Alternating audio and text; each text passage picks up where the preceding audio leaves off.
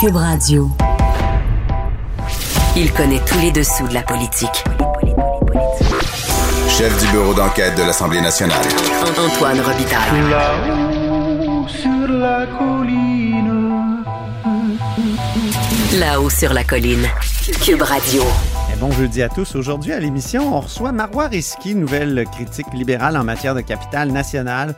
Comment elle, montréalaise et élue de Montréal, professeure à l'Université de Sherbrooke, comprend-elle les grands dossiers de la ville de Québec? Elle estime que le déblocage du projet de tramway doit venir de sa vis-à-vis, Geneviève Guilbeault. Mais d'abord, mais d'abord, le Brexit peut-il vraiment inspirer les souverainistes québécois? Le Parlement de notre Dominion débattra aujourd'hui d'un projet d'accord commercial entre le Canada et le Royaume-Uni afin de combler le vide créé entre les deux pays en raison du Brexit, euh, du départ du Royaume-Uni de l'Union européenne. On en parle avec Simon Pierre Savard-Tremblay, qui est porte-parole du Bloc québécois en matière de commerce international, euh, qui est député de Saint-Hyacinthe-Bagotte. Bonjour. Bonjour Antoine.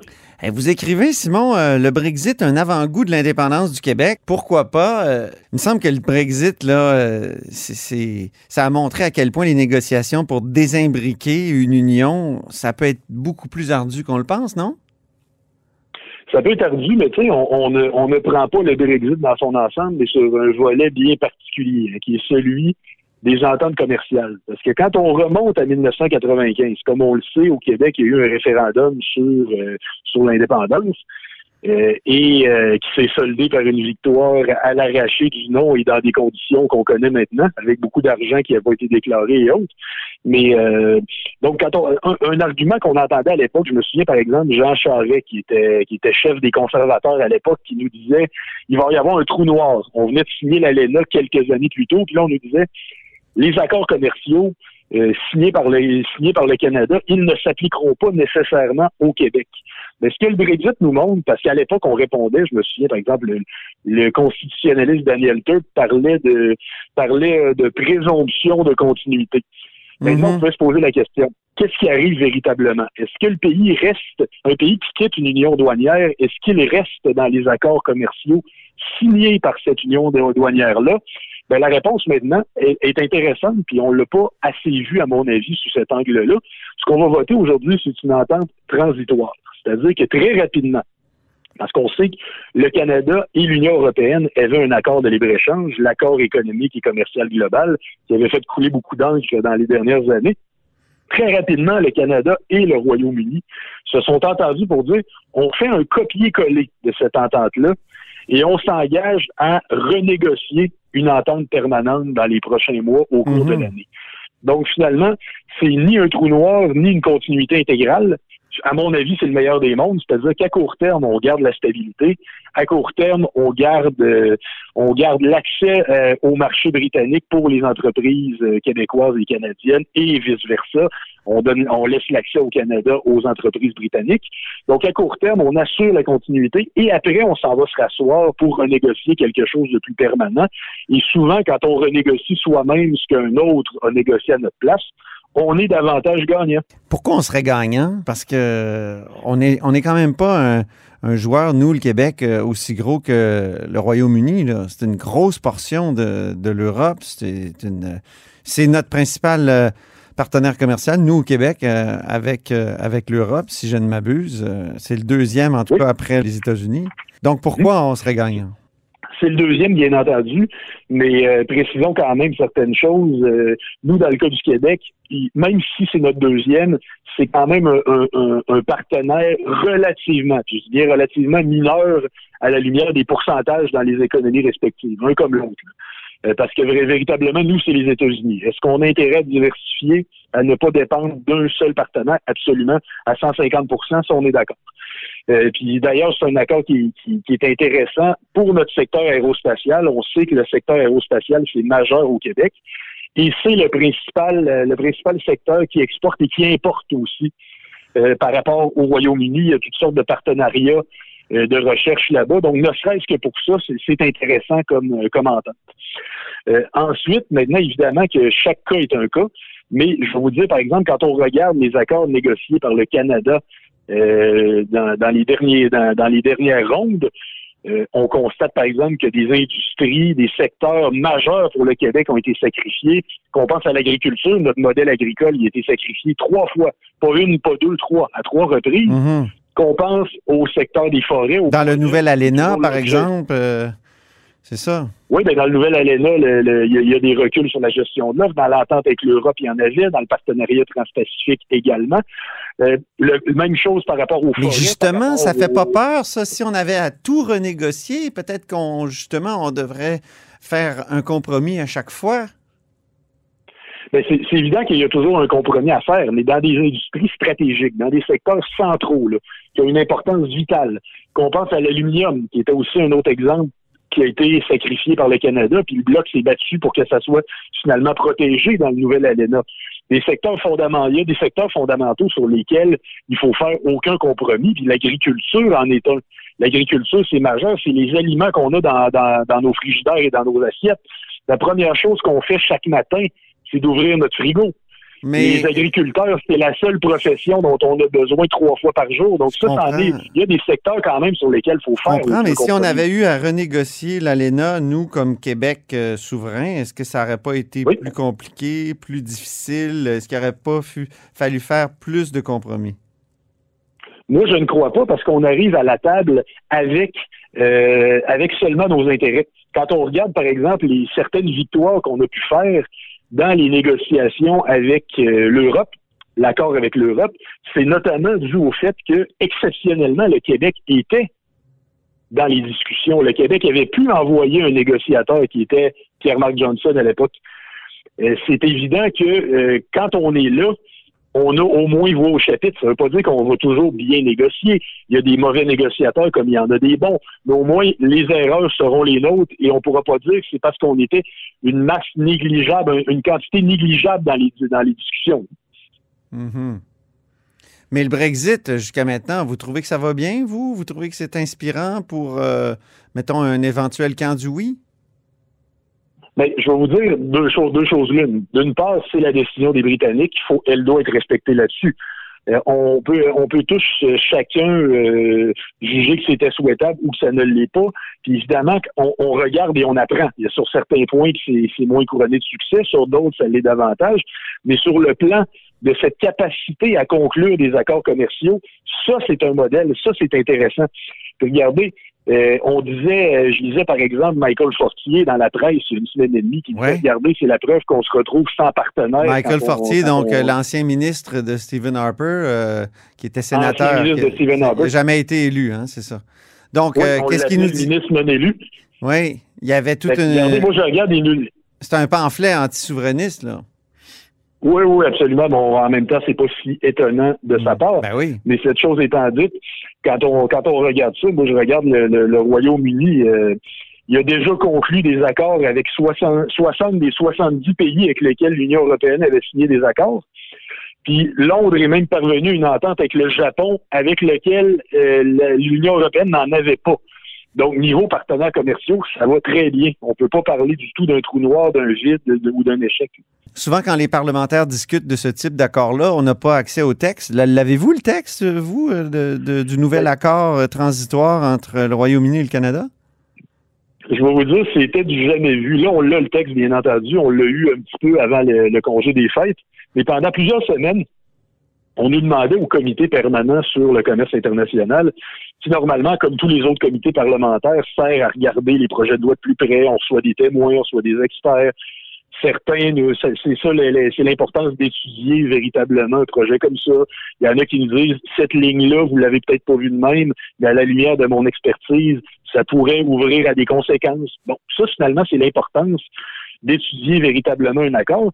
Là, on recevait des témoins qui se prononçaient, qui, fait- qui amenaient des commentaires, qui nous disaient si on aime ça, si on aime moins ça, mais tout ça basé sur des suppositions parce qu'on n'avait pas le texte de l'accord. Ah Il y oui. a toujours des problèmes de transparence, mais ça, je vais vous dire que c'était du jamais vu. C'était un véritable théâtre de l'absurde. On nous demandait d'étudier l'accord sans connaître le contenu. Tout en nous disant dépêchez-vous, on va avoir quelques semaines à peine pour l'adopter. Mhm. Euh, Nous, on a été très fermes, on a été très clairs.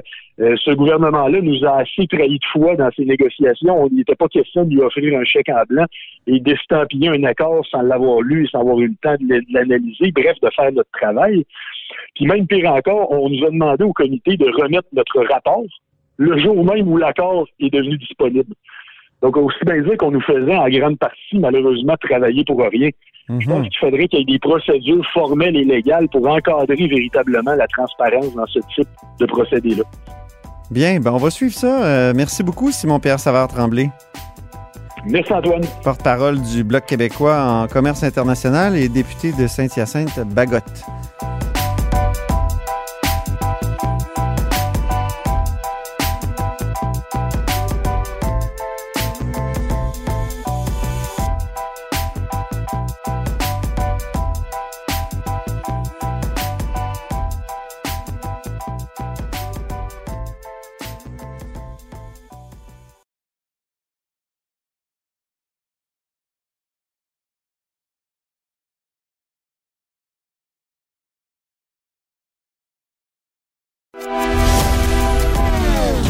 Philosophe, poète dans l'âme, la politique pour lui est comme un grand roman d'amour.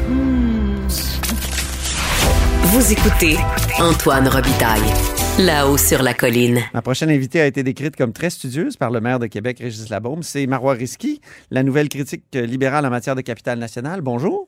Bonjour. Ça devait être une première fois dans l'histoire que le Parti libéral du Québec euh, a une porte-parole ou un porte-parole qui euh, est une élue ou un élu de la région de Montréal? Ben, Effectivement, c'est très, très rare qu'on n'ait pas de début euh, à Québec. Je crois que c'est véritablement la première fois. Et là, on- je suis là en renfort et je, je serai beaucoup plus présente à Québec. Comment une élue de, de Saint-Laurent à Montréal peut vraiment arriver à comprendre les réalités de la capitale nationale? Ben, De la même manière que moi, dès le départ, oui, j'étais professeur à l'université, mais je ne connaissais pas nécessairement le monde de l'éducation. Donc, euh, le maire a dit que j'étais studieuse euh, parce que je prends le temps d'appeler le monde, je prends le temps de les écouter. Puis je porte pas mes lunettes de Montréal quand je parle avec les gens. Euh, J'ai des grandes, mes oreilles sont très ouvertes, puis je- j'essaie de comprendre réellement leur position, leur point de vue. Euh, et quand même, euh, à tout début, on passe quand même une bonne partie de notre semaine à Québec, là, Oui. son siège. Donc là, au fond, qu'est-ce que moi je vais faire? Euh, Habituellement, j'arrive le lundi, fin d'après-midi, fin de journée. Maintenant, je, et on part le jeudi soir, général- généralement. Donc maintenant, j'ai aussi ajouté mon vendredi à Québec pour avoir le temps euh, de, de bien me promener la capitale nationale. Et dès qu'on va pouvoir euh, retourner, rencontrer les gens, ben, je vais pouvoir aller sur le terrain à la rencontre des Québécois de la capitale nationale. Est-ce que ça veut dire que vous allez arrêter de faire de la suppléance? Euh, dans une Non, école? le Parce qu'on sait que. OK, c'est lundi matin. C'est lundi matin. Ça, on n'y touche pas. OK. Mon horaire est pas mal chargé, mais je suis capable encore euh, d'ajouter quelques affaires supplémentaires dans mon horaire. La ville de Québec, c'est une ville très politique, euh, avec des radios qui discutent de politique, qui sont discuteuses, un mot que j'aime beaucoup. euh, et euh, justement, il y a certaines de ces radios-là qui ont émis des doutes sur les mesures sanitaires. Vous, vous allez beaucoup aller dans ces radios-là. Est-ce que ça vous, ça vous met mal à l'aise? Ah, non, moi, honnêtement, je crois que les gens, tout le monde a droit à son opinion. Puis, moi, mon rôle d'élu, c'est d'aller expliquer les mesures sanitaires.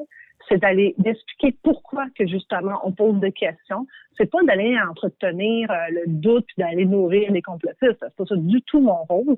Euh, et euh, j'ai toujours cru qu'un politicien devait faire de la pédagogie, euh, mais on peut pas simplement ignorer les gens en disant ah, non moi j'irai pas à telle telle radio. J'aimais pas euh, euh, entendre lorsque j'étais professeur certains disaient ah mais va pas à cette radio là, euh, elle est pas très très bonne pour parler de fiscalité. Non, je vais à toutes les radios pour parler soit de fiscalité, soit d'éducation. Je suis maintenant en titre de porte-parole de la capitale nationale. Ben, j'allais pour parler des enjeux de Québec. Votre collègue Monsef euh, Déragi est allé dans une de ces radios-là, puis justement, euh, on lui a reproché certaines de ses réponses euh, au gouvernement. Donc, c'est Ouais, mais peut-être euh, un, fait- ouais, un mais peu miné ils ont comme. fait de la politique. Ils ont fait de la politique sur son dos. Euh, moi, je vous dis, euh, je suis capable d'être très très claire dans mes propos. Euh, et euh, mon collègue, mon chef, euh, n'a jamais, jamais encouragé les gens à ne pas suivre les mesures sanitaires. Ça, c'était archi faux. Euh, et j'espère que cette fois-ci, cet épisode que la CAQ va pas rejouer dans le même film. Parce que moi, j'ai peut-être pas la même patience que Monsef. Ah, OK. OK. Quand même, il y avait lui-même, Monsef avait fait un Facebook Live avec un groupe qui remettait en question les, mesures sanitaires. Ça, ça, doit être un défi, ça, pour les élus de l'opposition, parce que vous voulez défendre les gens, tout ça, mais en même temps, vous êtes pris avec des gens qui peuvent aller contre des mesures qui sont quand même nécessaires pour la santé publique. Le défi qu'on nous on a, c'est effectivement d'entendre les doléances euh, des gens aussi, d'entendre les préoccupations des gens, puis même d'entendre des gens qui ne croient pas. La vérité, là, moi, mon bureau de comté, moi aussi, j'ai des gens qui m'écrivent, disent, Marois, c'est euh, c'est faux, ça n'existe pas la pandémie. Savez-vous, c'est quoi mon rôle à moi? Leur expliquer que oui, ça existe. Maintenant, ce qui m'aiderait dans mon rôle, c'est d'avoir plus de cohérence de la part du gouvernement, plus de transparence. Parce que lorsque les gens euh, n'arrivent pas à, se, à comprendre les règles ou pensent que justement il y a de l'incohérence ou trouvent que ça manque de transparence, mais malheureusement, ceux qui croient pas du tout, là, ceux là, les, euh, qui vont jamais croire à la pandémie, mais eux se nourrissent de ça. Alors moi, c'est aussi que j'ai besoin du gouvernement, puis nous on demande au gouvernement depuis maintenant plusieurs mois, donnez-nous les avis ouais. du docteur Arruda, donnez-nous là les, vos notes que vous avez prises, puis arrêtez de nous faire croire que vous n'avez pas pris de notes. Même dans mon conseil d'administration du syndicat de copropriété est-ce que j'habite, on prend des notes pour des petites réunions. Donc moi, je peux pas croire qu'on pas pris de notes. Alors là, moi, ça va m'aider dans mon rôle d'élu. Parlons du projet central à Québec, qui est un projet qui a été lancé par le gouvernement Couillard. C'est le projet de tramway. Euh, Qu'est-ce qui bloque oui. dans ce projet-là actuellement? Vous qui avez fait euh, plein d'entrevues, plein de, de, de, de rencontres là, dans, les dernières, euh, dans les derniers jours, dans la dernière semaine, vous concluez quoi? Qu'est-ce qui bloque? Entre le gouvernement et la ville? Par tous mes appels. Hein. Il y a beaucoup de monde à Québec avec qui je dois parler. Okay. mais à date, ce que j'ai compris, euh, c'est qu'il faut être deux pour euh, danser du tango. Euh, disons que ça se danse très, très bien avec euh, François Bonnardel, le ministre euh, du Transport. mais quand on vire de bord et qu'on essaie de danser avec la ministre de la Capitale nationale, ça danse moins bien. Alors, j'ai quand même compris qu'il y avait un enthousiasme au niveau du tramway de la part de M. Bonnardel, mais qu'on ne sait pas cet enthousiasme est partagé par la ministre de la Capitale nationale. J'ai surtout aussi su que les autres députés, parce qu'il y a quand même huit autres députés caquistes à Québec, il euh, n'y a personne qui a d'opinion. Il n'y a personne qui parle. Est-ce qu'ils ont le droit de parole? Je ne sais pas. Mais il reste que la chef du caucus de Québec, c'est la ministre de la capitale nationale. On a besoin d'elle pour s'assurer de garder le projet sur les rails. Et là, en ce moment, là, c'est que vendredi dernier, Jean-Yves Duclos, le ministre fédéral, l'a clairement dit, ne jouez pas à la roulette russe avec l'argent du fédéral. Il faut savoir que l'entente avec le fédéral garantit la somme jusqu'en 2023. C'est quand même 1,2 milliard de dollars. C'est énorme. C'est un investissement ben majeur, oui. jamais vu à Québec. Alors, c'est sûr qu'on n'a pas envie de perdre cet argent-là. Et Québec est quand même la capitale nationale. Il y a plus de 500 000 habitants. Ça va être la seule ville en Amérique du Nord qui n'aura pas de transport collectif structurant. Voyons donc, on est au mm -hmm. 21e siècle. Puis les Québécois le méritent. Fait que d'après moi, il faudrait que tout le monde aujourd'hui s'assure de garder le tramway sur les rails. Puis de oui, mais si ouais. on voit le peaufiner, parfait, allons-y de peaufiner, mais on ne pourra pas tout faire d'une seule bouchée. Moi, je pense qu'il faut réfléchir phase 1, phase 2. Moi, j'invite les, les, différentes personnes, notamment la, la ministre de la capitale nationale, ben, à s'assurer que, un, euh, que son propre comté va avoir le tramway, ce serait une bonne chose, parce que dans le tracé, dans le tracé initial, il, est dans son comté aussi. Mais d'autre part, de tout de suite réfléchir au tracé de la phase 2, de la phase 3. Le métro de Montréal, c'est pas bâti avec une seule ligne, là. il y a plusieurs lignes qui ont été attachées.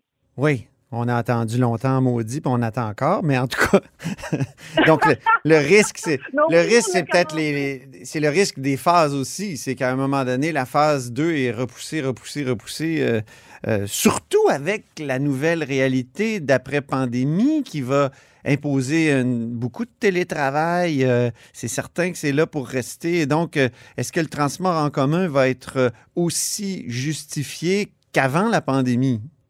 J'ai pas la boule de cristal, mais je suis convaincue que la Ville de Québec, avec l'Université Laval, va continuer à attirer pas mal d'étudiants. Euh, généralement, quand on voit que les nouvelles générations de transport en commun, là, ils favorisent. Je sais que quelqu'un qui a toujours eu l'habitude d'être dans son auto, généralement, ça va être très, très difficile pour une personne qui fait 20 ans qu'il utilise son, son auto pour aller au travail, de changer ses habitudes de vie. Mais au niveau des nouvelles générations, c'est très transport en commun. Euh, alors que quelqu'un qui est dans son auto, euh, ça fait 20 ans qu'il l'utilise, à moins d'avoir un transport efficace avec un gain, là, un gain au niveau du temps, là, Ouais. c'est sûr que ça va être difficile de le faire changer du transport euh, auto à, vers le transport en commun. Euh, c'est pour ça que quand on dit structurant, il faut que le mot structurant, faut que ça s'attache avec des structures. Il faut desservir les bons endroits. Moi, j'ai travaillé à Marly, là, à Revue Québec, je donnais mes cours en fiscalité internationale là-bas. Ah Ben, oui. C'est sûr que si vous êtes un, ben oui, donc si vous êtes un fonctionnaire qui part de, Le- de qui habite à Le Bourgneuf, là, euh, en auto, euh, vous avez déjà votre tracé de fait, mais si euh, on vous dépose à Sainte-Foy, là, vous n'êtes pas plus avancé pour vous rendre euh, à votre travail là, avec le tramway si jamais il se rend pas, par exemple, là, ou si par exemple vous n'êtes pas capable Donc, le tramway devrait se Ah. rendre à Marly? Ah non, moi je dis si jamais il y a des phases supplémentaires, il va falloir qu'on réfléchisse un jour à des phases supplémentaires. OK, OK. Est-ce que ça prend l'intervention au d'un ancien libéral, de Sam Hamad? Il s'est proposé. ça, j'ai, ça, ben, écoutez, euh, c'est une personne qui a offert son aide euh, cette semaine. Euh, alors, clairement, lui aussi, il a dû comprendre qu'il y a beaucoup de monde qui tirait la couverte de leur côté pour avoir le tramway qui passait dans leur comté. Je crois que, sincèrement, le, le leadership va venir de la ministre. Euh, Elle est la ministre de la capitale nationale. Euh, il y a une bonne partie aussi du tramway qui est dans son comté. Alors, à titre de chef du caucus de Québec pour la CAQ, elle doit s'assurer que l'enthousiasme qui est dégagé autant par le ministre euh, du Transport, M. Bonnardel, que par le premier ministre. Il a dit qu'il croyait au tramway. Mais si le tramway, la colonne vertébrale du transport structurant avance pas, ça va être difficile de parler plus tard de phase 2, phase 3 si on n'est même pas capable d'avoir une première pelletée de terre pour le tramway. Mhm. Une enveloppe fermée pour un projet comme celui-là, est-ce que c'est pas fou un peu? Parce qu'après tout, là, euh, c'est-à-dire qu'il y, a des- qu'il y a des bouts en souterrain, c'est sûr qu'il va y avoir des surprises. Est-ce que c'est pas euh, se, lier les, pieds et les mains et puis faire en sorte qu'on coupe dans, des aspects essentiels du projet? si on a besoin d'argent pour aller plus loin, il va falloir que le gouvernement soit ouvert. Il ne faut pas non plus que ça devienne un bar ouvert.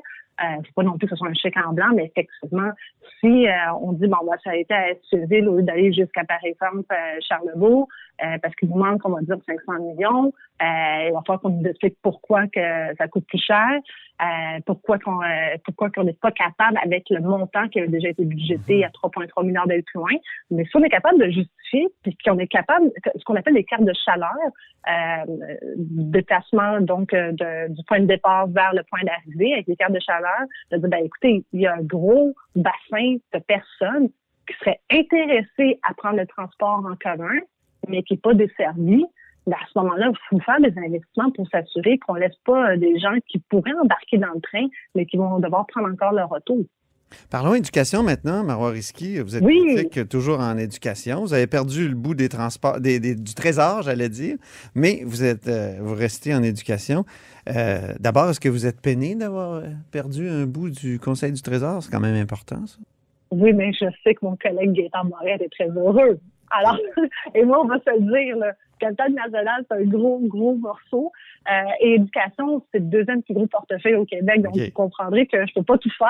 Alors, j'ai éducation au capital national, puis il y a sept jours dans une semaine. Alors, je suis très contente de mes deux dossiers. Êtes-vous contente que, que, que Jean-François Roberge ait, ait maintenant du renfort? Là? Il, y a, il y a M. Del Torchio qui va venir l'aider. Est-ce que c'est pas une bonne nouvelle, ça? Ben, M. Del Torchio est très sympathique. Euh, je sais qu'il est spécialisé en communication. Nous, on trouvait en fait euh, M. Roberge très bon en communication. C'était pas euh, sa faiblesse, les communications. Au contraire, euh, il avait une très bonne ligne de com, mais c'était au niveau des livrables. Euh, ses promesses étaient rarement attachées. Euh, de la matériel de 4 ans avec des explosions de coûts qui étaient jamais capables de nous chiffrer quoi que ce soit.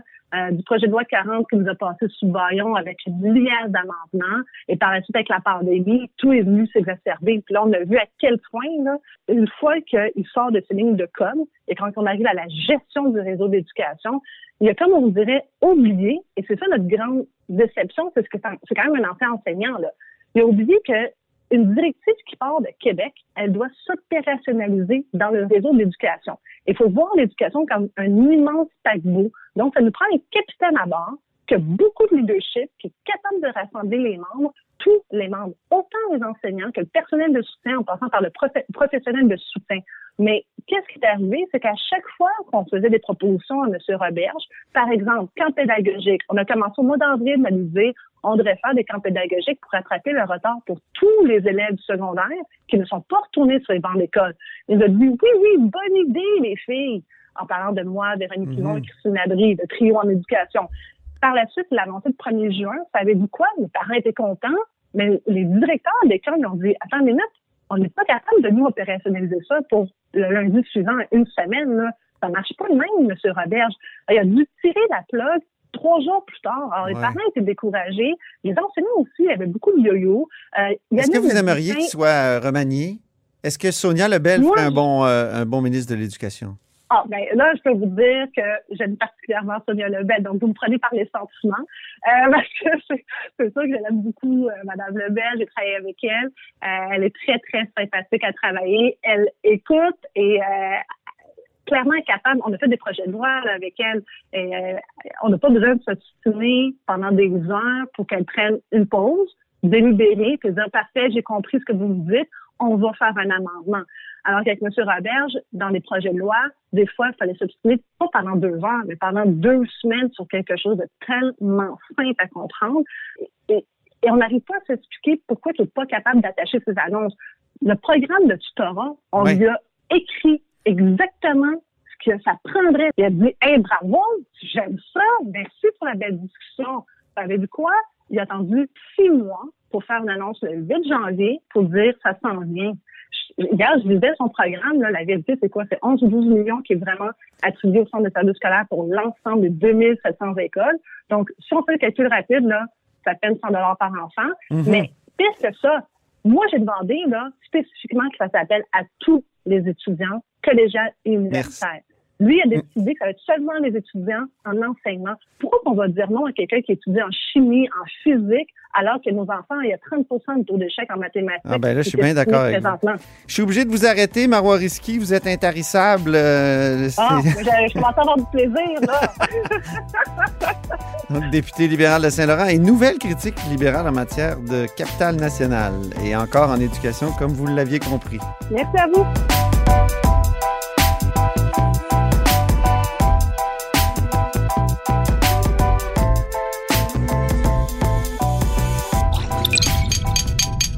Cube Radio.